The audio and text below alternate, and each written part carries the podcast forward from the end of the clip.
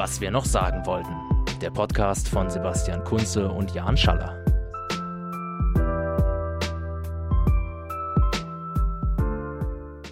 Hallo und herzlich willkommen zur zwölften Folge von Was wir noch sagen wollten. Zunächst mal, hallo Sebastian. Hallo Jan, schön dich wiederzuhören. Genau, heute wollen wir ja ein bisschen über unsere vergangenen Reisen sprechen. Wir waren beide im alten Jahr ähm, unterwegs. Ich war fast einen Monat in den USA und du warst, glaube ich, drei Wochen in Angola. Ähm, genau.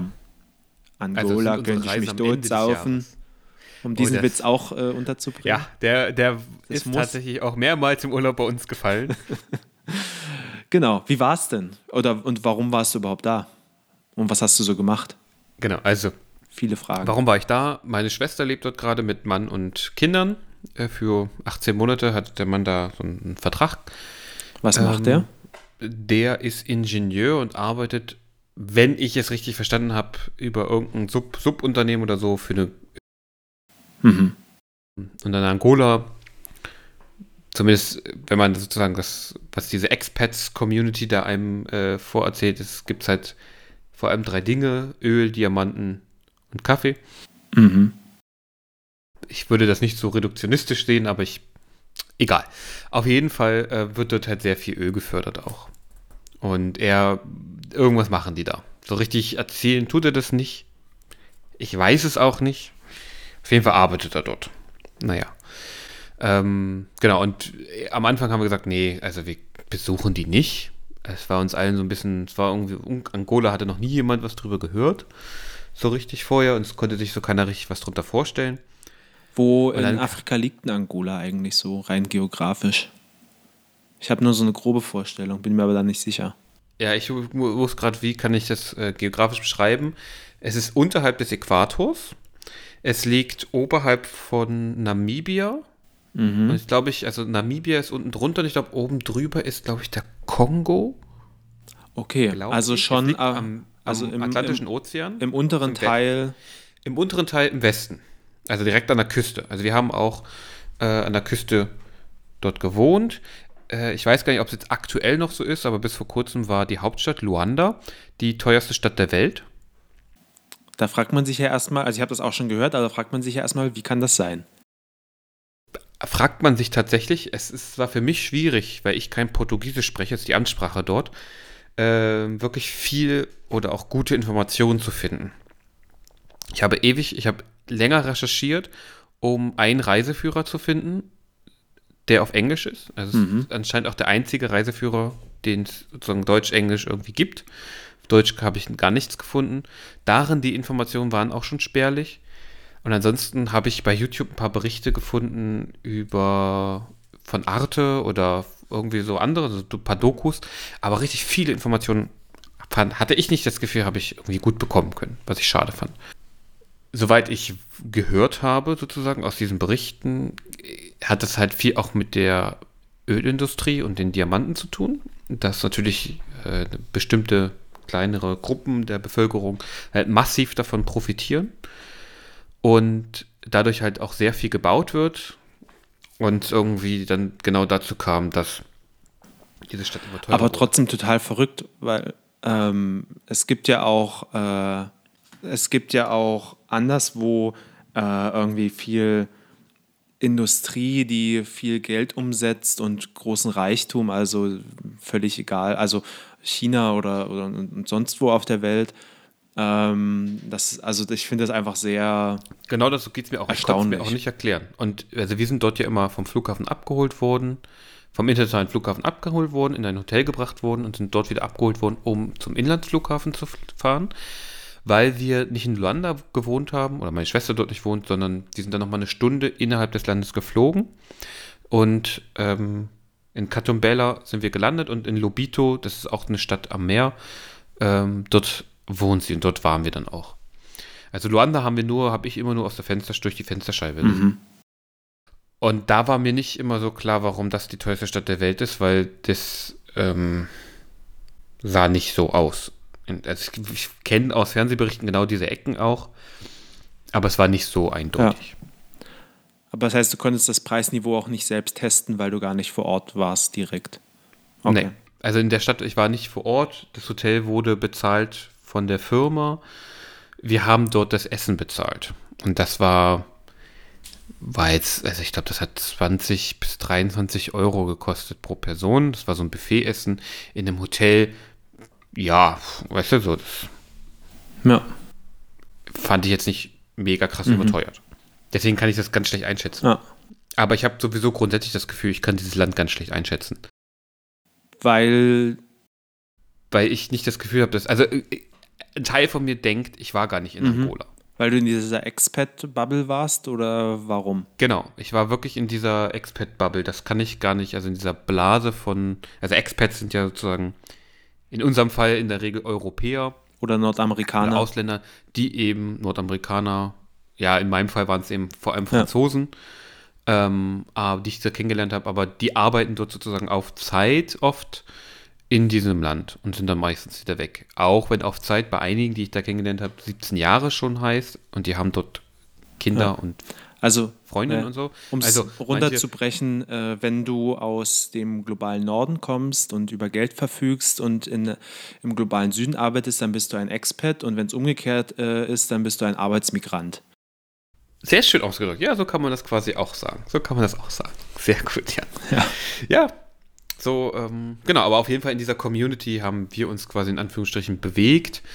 Ähm, hat natürlich auch damit zu tun, dass irgendwie Französisch, Englisch, bei uns sprach keiner Portugiesisch. Und es sind halt die Leute, die sozusagen mein Schwager und meine Schwester kennengelernt haben. Es war auch ein sehr interessantes Biotop.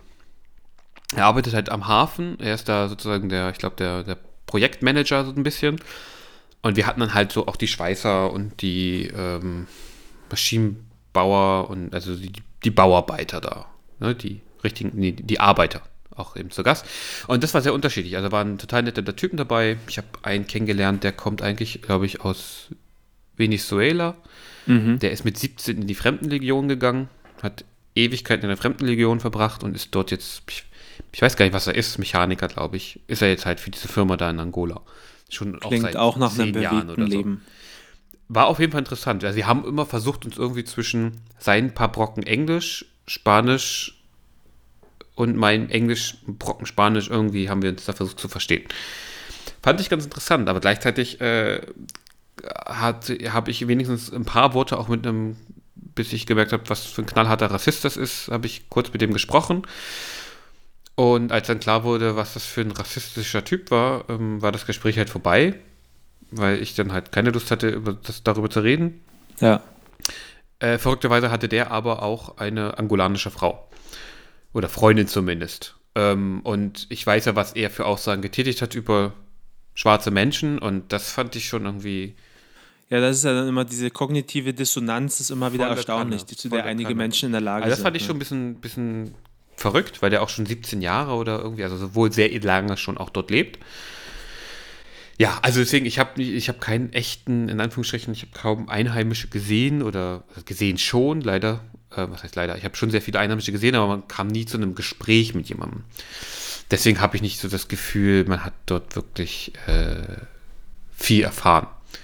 Ne? Also ich fand es trotzdem total spannend, Sachen zu sehen, Natur zu sehen, auch einfach ähm, das Land zu sehen, also die Stadt und die Umgebung, wo wir so rumgefahren sind, ähm, wie die Infrastruktur vorhanden bzw. kaputt ist. Was ist da so dein Eindruck? Wie würdest du das einschätzen? Na, das, was ich gesehen habe, ist schon ganz interessant. Die Bahnhofsgebäude zum Beispiel sind alle blitzeblank und neu. Aha.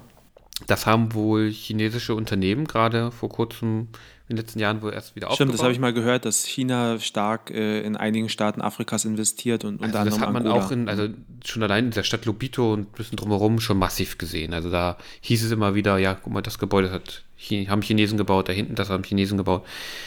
Das ist ja alles neu. Ähm, wenn man aber, das haben wir gemacht, wir haben geschlafen in einem Haus, wo eben halt Einheimische auch wohnen, normal wohnen. Da sieht es schon wieder ganz anders aus. Also sie hatten Schimmel an der Decke, es hat reingeregnet, wenn es geregnet hat. Äh, es gab vier Tage lang kein Wasser aus okay. der Leitung, also keine Klospülung. Krass. Wir hatten halt immer das Glück, dass wir zu meiner Schwester gehen konnten, die in so einem Komplex wohnen, ähm, wo halt immer stabiler Wasserdruck etc. vorhanden war. Aber trotzdem, das war, also für die Leute vor Ort war das schon, das glaube ich schon ziemlich krass. Straßen, ähm, es gibt halt nicht immer wirklich asphaltierte Straßen. Einige, gerade in, in der Stadt, asphaltierte Straßen hatten halt große Löcher, sodass man immer wieder umfahren musste. Oder, also deswegen haben wahrscheinlich auch viele Leute so einen Jeep. ähm, ansonsten viel auch Staubpisten, wie man sich das so vorstellt, die halt zu Schlammlöchern werden, wenn es geregnet hat. Mhm. Also das ist schon. Gibt es einen öffentlichen Nahverkehr oder ist es eher informell geregelt? Äh, ich habe keinen klassischen öffentlichen Nahverkehr gesehen, wie wir es verstehen.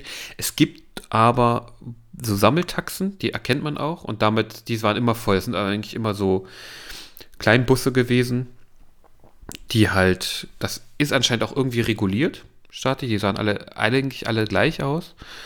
Und damit sind die Leute eigentlich immer hin und her gefahren. Ja, ich habe den Eindruck, oder eben gelaufen. Also viel habe den gelaufen. Eindruck, dass es vielerorts ähm, die Lösung der Wahl ist für sowas wie öffentlichen Nahverkehr, diese kleinen Busse. Das äh, kommt mir aus vielen Ländern bekannt vor, wo es jetzt vielleicht keinen, keinen großen etablierten äh, Bus- und Bahnverkehr gibt. Ja. Genau, also der Bahnverkehr, da hatte ich mal einen Bericht gesehen, ähm, der ist halt nicht zusammengebrochen, aber der war halt durch den, also es gab dort sehr lange Bürgerkrieg bis 2002, glaube ich, mindestens. Ähm, da ist die Bahn auch, weil die gesagt haben, hier, wir fahren durch alle Gebiete, nicht nur durch diese zwei, nicht nur durch dem einen. Es gab vor allem zwei Lager, die eben dann äh, im, beim Ost-West-Konflikt noch von Ost und West unterstützt wurden jeweils und dann wechselt das immer mal wieder und so weiter. Auf jeden Fall war die Bahn und auch Bahnmitarbeiter immer wieder Ziel auch von Anschlägen. Und deswegen war auch dann die Infrastruktur irgendwann hinüber. Genau. Ähm, ja, ansonsten, also es war, also politisch fand ich das immer ein bisschen schwierig, auch da zu sein und wie geht man jetzt womit um und was kann man eigentlich machen und aber diese Expats, das ist äh, dann wirklich auch eine Bubble. Also die sind, bleiben einfach unter sich, machen ihr Ding, verdienen Geld. Ich glaube, die meisten ja. Also wie gesagt, ich hatte ja diese Beispiele, die halt auch schon eher in diesem einheimischen oder stark einheimischen Viertel gewohnt haben, die da seit zehn Jahren sind, die auch Portugiesisch fließend sprechen und Freundinnen haben und so. Die, das ist, glaube ich, nochmal teilweise was anderes, aber die umgeben sich halt trotzdem oft lieber in Anführungsstrichen mit ihren äh, Kollegen da, mit denen sie arbeiten. Das sind immer dann, das waren halt alles Franzosen, das ist eine französische Firma. Und die anderen, wir haben einen kennengelernt, das ist der Brauereimeister gewesen von der Bierbrauerei dort in der Nähe. Ähm, der hat, der hat in München studiert, ist auch deutscher Staatsbürger. Und mit dem haben wir uns dann unterhalten. Er hat uns dann auch die Brauerei gezeigt und so. Das war halt alles ganz spannend. Aber ich glaube, er hat auch nicht so viel Kontakt zu Einheimischen. Der lebt da halt auch schon länger und so. Lebt aber in einem ziemlich geilen Häuschen am Strand. Das ist schon schick gewesen. Also. Aber ja, aber unabhängig davon, wie gesagt, es ist, es ist glaube ich, schon eher grö deutlich größere Tendenz zu einer Blase als nicht. Und deswegen ist es halt schwierig, da irgendwie, ne, also selbst wenn wir ausgegangen sind und dann in den Strandbars saßen oder so, lokales Essen zum Beispiel, hätte mich ja auch interessiert, aber ähm, außer am ersten Tag, ich habe das auf der Speisekarte auch nicht so richtig gefunden. Da gab es oft Hamburger oder so Zeugs, ne? Mhm. Aber Hast du denn herausgefunden, was so die lokale Küche normalerweise kocht? Also so nee, typische nationale Gerichte? Es gab ein Gericht, das ist wohl so ein schwarzes Bohnengericht mit Reis. Das haben wir einmal gegessen. Das hatte die Haushälterin meiner Schwester gekocht, als wir ankamen. Aber das war das Einzige, was ich gegessen habe. Und ich habe aber auch in dem Reiseführer, den habe ich jetzt erstmal dort gelassen, nichts richtig gefunden. Und das ist eine Sache, die ich mir noch vorgenommen habe, mal zu gucken, was gibt es denn da eigentlich so. Ja, aber ähm, so richtig viel also aus den Speisekarten waren halt auch immer so Sachen, die wir in Anführungsstrichen von uns kannten. Ne? Fisch ist irgendwie klar, weil es am Meer ist. Und dann gab es halt immer Fleisch mit irgendwie Kartoffeln oder Pommes oder so. Und die Pommes waren halt immer scheiße. Also ich hatte nie, also das, die waren halt immer schlecht. Entschuldigung, ja, aber die waren ja. einfach nie gut gemacht. Und ähm, also ich weiß nicht, ob du da, wie viel du dazu sagen kannst, aber wie sieht es denn da politisch aus? Ich meine, es ist ja auch gerade Bürgerkrieg. Weißt du da, wie sich das entwickelt hat dann in den Jahren danach und was da gerade für eine Regierungsform Nee, das ist, ist halt so ein bisschen das, das Schwierige. Also ich, ich konnte mich da nicht mehr so richtig erinnern. Ich glaube, man findet sicherlich, das ist mir jetzt auch nochmal nach der Reise eingefallen, man findet wahrscheinlich beim Auswärtigen Amt nochmal ein paar mehr Informationen, wenigstens überblicksmäßig. Als ich da war, hatte ich, also ich wusste, dass es die ähm, UNITA gab oder gibt noch und die, ah, die hat irgendein M und ein L irgendwie etwas längere, also auch eine Abkürzung von jetzt bei großen Fraktionen, auch damals, die gegeneinander gekämpft haben. Die gibt es jetzt immer noch. Ähm, ich weiß, dass wohl die Tochter des ehemaligen Präsidenten gerade wegen Korruption vor Gericht steht. Das habe ich mitbekommen. Das war es dann aber auch schon. Also ich glaube, es gibt so eine Art Demokratie. Ich glaube, es ist, aber ich kann dir nichts mit Sicherheit wirklich sagen. Das finde ich halt auch ein bisschen traurig. Ich meine, es liegt einerseits an mir. Ich hätte wahrscheinlich noch mehr recherchieren können im Vorhinein. Aber ja, ich hatte auch gleichzeitig hatte ich das Gefühl, so einfach ist es dann doch nicht, an wirklich gute, valide Informationen zu kommen. Vielleicht war ich auch nur zu blöd, wenn das jemand äh, weiß, einfach äh, gerne als Kommentar schreiben, dann gucke ich da gerne nochmal nach. Aber soweit ich weiß, ist es eine Demokratie. Ähm, hat einen Präsidenten, der war einmal bei uns, der hat da in der Nähe, bei meiner Schwester, hatte der wohl so ein Haus. Das ist wohl das Haus der Familie oder so. Und der war wohl ein Wochenende mal da und ist Fahrrad gefahren und da war dieser Teil der Stadt halt abgesperrt oder so. also mein Schwager ist halt, der wollte morgens nur Brötchen holen fahren, mm, ähm, damit wir alle frühstücken können und er dann zur Arbeit fährt und hatte halt nur, er hatte seine Arbeitshose nicht an. Er hatte nur so keine Strümpfe an, nur Schlappen, weil er schnell ins Auto und und er ist runter rausgekommen, aber die haben ihn nicht mehr reingelassen ins, ins Viertel. und dann ist er so zur Arbeit gefahren, hat sich Schuhe geliehen, hat Ach, dann halt schön. halt irgendwie barfuß in den Arbeit, also dicken Arbeitsschuhen gesteckt und so und war nicht so schön. Dann mittags ist er mal schnell nach Hause gekommen, weil da war die Sperrung aufgehoben, hat sich erstmal okay. umgezogen, aber ja, ist halt nicht so das, was man sich so vorstellt. Ne? Ja, also es gab so ein paar verrückte Sachen. Ansonsten habe ich, wie gesagt, das war so ein bisschen der Grund, habe ich nicht das richtige Gefühl, in Angola gewesen zu sein. Hm, verstehe. Leider. Und als Urlaubsland, ich kann es auch nicht als so, wenn jemand touristisch als Urlauber dahin fahren will.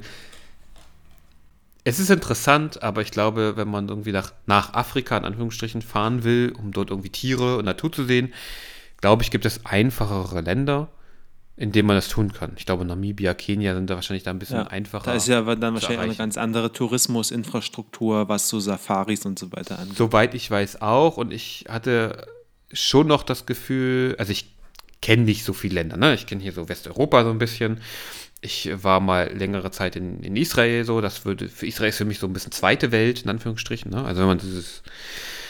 Und Angola ist für mich halt ganz klar noch irgendwie so, in Anführungsstrichen, wieder dritte Welt. So, ne? Wirklich dieses klassische Entwicklungsland oder Vor, Vorstufe dazu.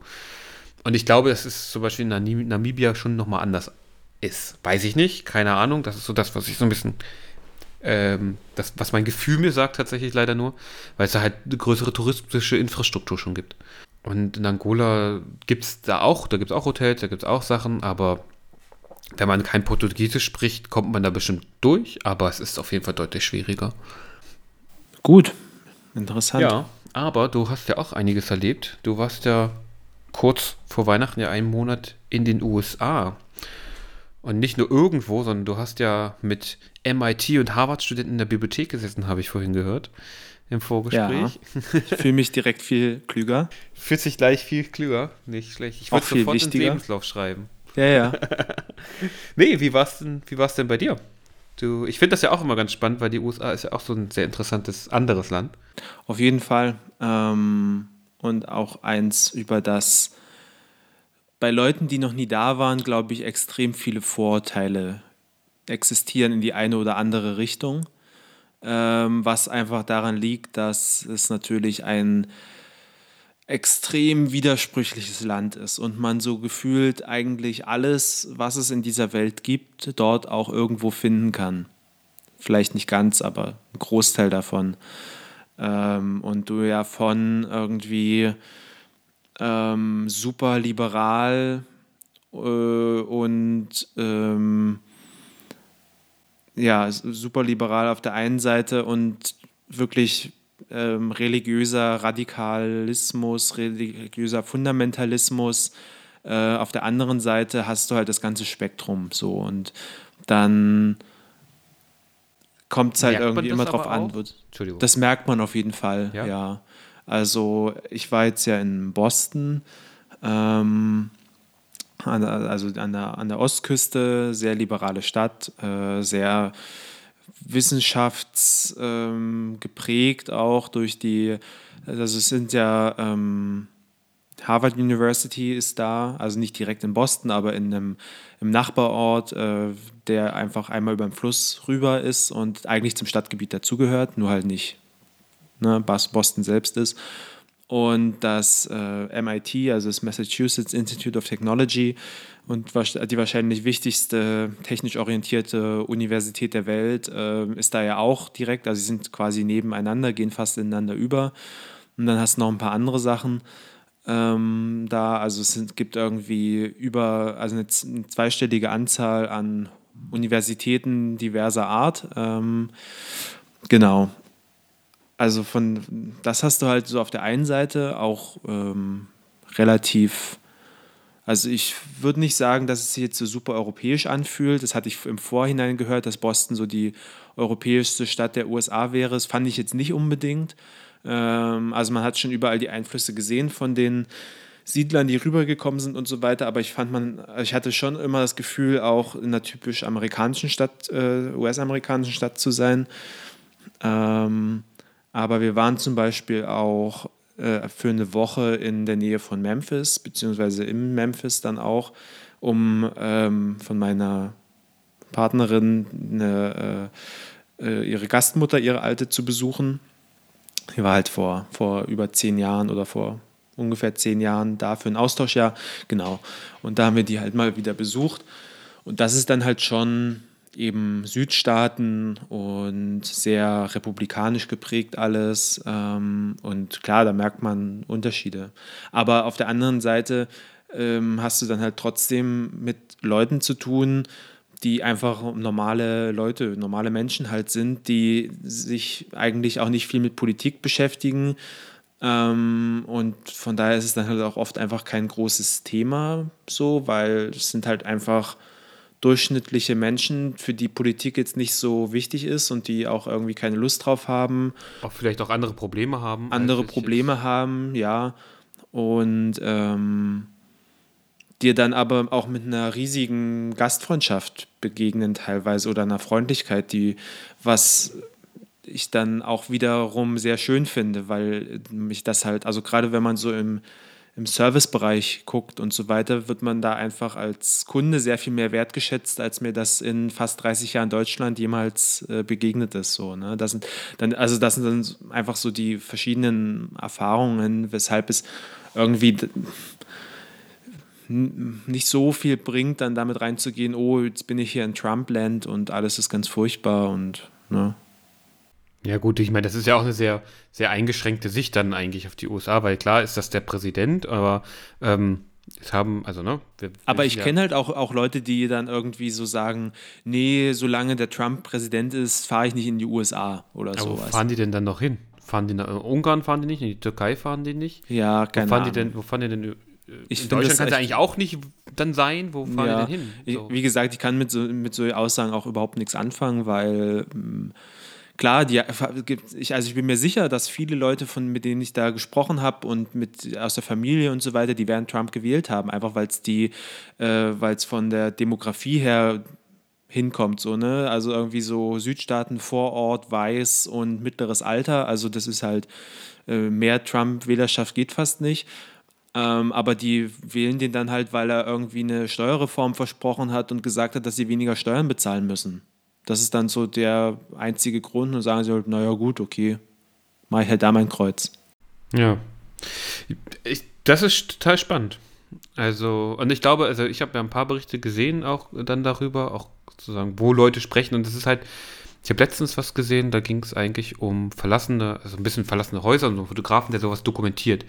Äh, auch gerade in so einem Rust Belt. Ich glaube, das ist, das ist, glaube ich, auch so Richtung Südstaaten irgendwo, ne? Dieses ehemalige Industrie. Und der spricht, hat da auch mit ganz vielen Leuten gesprochen. Und die sagen, ja, der hat, der hat versprochen, es geht voran.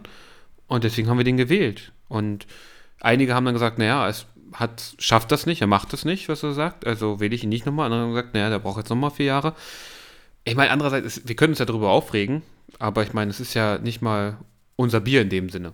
Ja, und man muss auch gucken, wo, wo, warum das eigentlich so ist und, und was, wie sich das entwickelt hat. Und da sind ja, spielt dann eine Vielzahl von Faktoren rein. Erstmal so natürlich das, das Wahlsystem und Parteiensystem, dass es halt nur zwei Parteien de facto gibt, die sich halt, ähm, äh, die sich halt in den vergangenen 10, 15 Jahren auf beiden Seiten radikalisiert haben äh, und dadurch eine Polarisierung stattgefunden hat.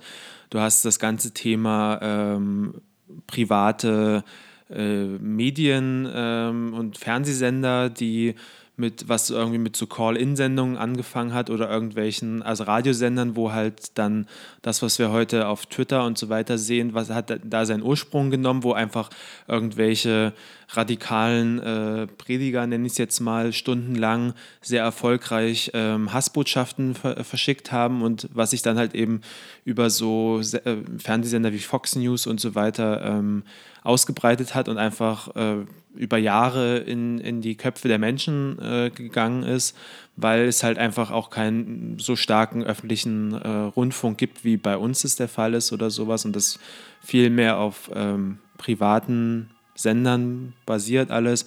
Du hast halt ein bestimmtes ähm, Schulsystem, was, glaube ich, ähm, eine große Rolle spielt, weil ähm, sowas, also es gibt Natürlich gibt es sowas wie einen Politikunterricht, aber da lernst du dann halt auch irgendwie die äh, Verfassung zwar oder sowas oder irgendwie hm, die, die äh, Hauptstädte der, der Bundesstaaten und sowas.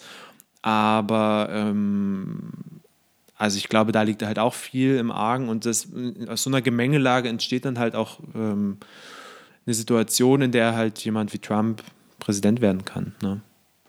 Plus eben die ganz realen Probleme, sowas wie die äh, äh, Opioid-Krise, wo wirklich, also was halt einfach eine, eine, reale Tatsache ist, wo ja irgendwie über, also auch wieder aus verschiedenen Gründen über Jahre viel zu fahrlässig Schmerzmittel auf Opioid-Basis verschrieben wurden im sehr großen Stil, Flächen äh, eigentlich im ganzen Land und dadurch einfach sehr viele Menschen, also Hunderttausende, wenn nicht Millionen, abhängig geworden sind und da dran gestorben sind und Familien zerbrochen sind. So, das ist dann halt der, der sozusagen die Gegenseite vom American Dream. Ähm, mhm. ja. Aber um nochmal, also von dieser Krise habe ich auch schon gelesen und ich, ich tue mich ja schon schwer, wenn ich jetzt irgendwie wegen meines Fuß irgendwie regelmäßig Ibuprofen 600 einnehmen soll.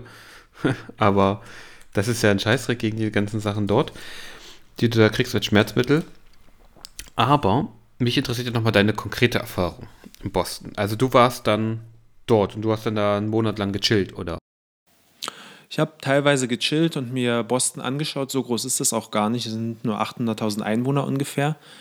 Ähm, was mich aber überrascht hat, weil, ähm, also es ist jetzt halt eine mittelgroße Stadt, aber halt nicht mal die Millionen.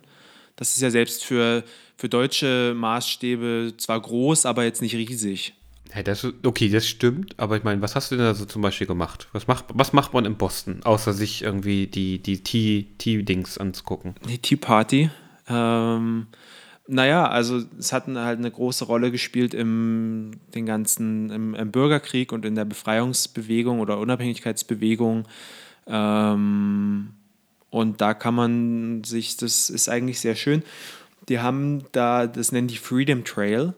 Und die haben ihre Sehenswürdigkeiten, die, sie, die so in der Stadt verteilt sind, haben die mit einer, ähm, ja, mit einem Weg verbunden, dem Freedom Trail, und dafür in den, äh, in den Fußweg, in den Bürgersteig, so eine doppelte Linie an roten Backsteinen eingelassen.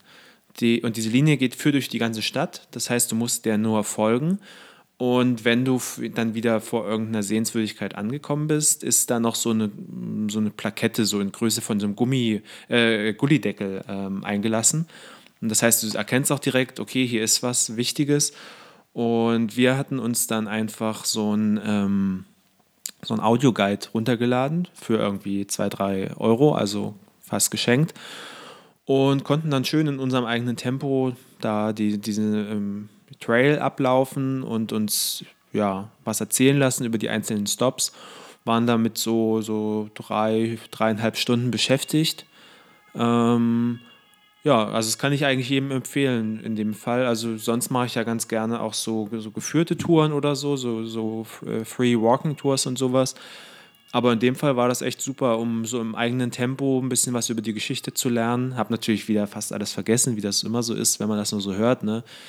Aber für den Moment war es auf jeden Fall sehr interessant. Ähm, ansonsten kann ich empfehlen, äh, sich tatsächlich mal äh, die Hochschul-Universitätswelt ähm, anzuschauen. Also mit MIT und so weiter, da ist, die waren ja auch alle sehr wichtig, was so das, die ähm, Erfindung und Aufbau des Internets anging oder generell Computern. Also du kannst dir da ein paar der ersten Computer anschauen, wenn dich sowas interessiert. Aber man kann da auch reingehen. Man kann da reingehen, ja. Das ist eigentlich nicht so. Also teilweise ist es beschränkt, was gerade was so Bibliotheken angeht.